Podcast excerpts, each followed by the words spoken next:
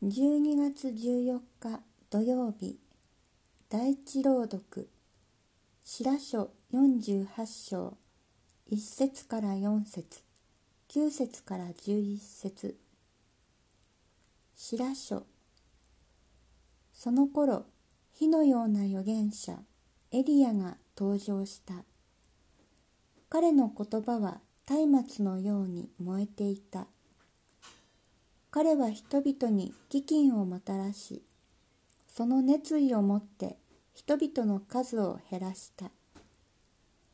彼は主の言葉によって天を閉ざし三度火を降らせた。エリアよあなたはその驚くべき技のゆえにどれほど褒めたたえられたことだろうか。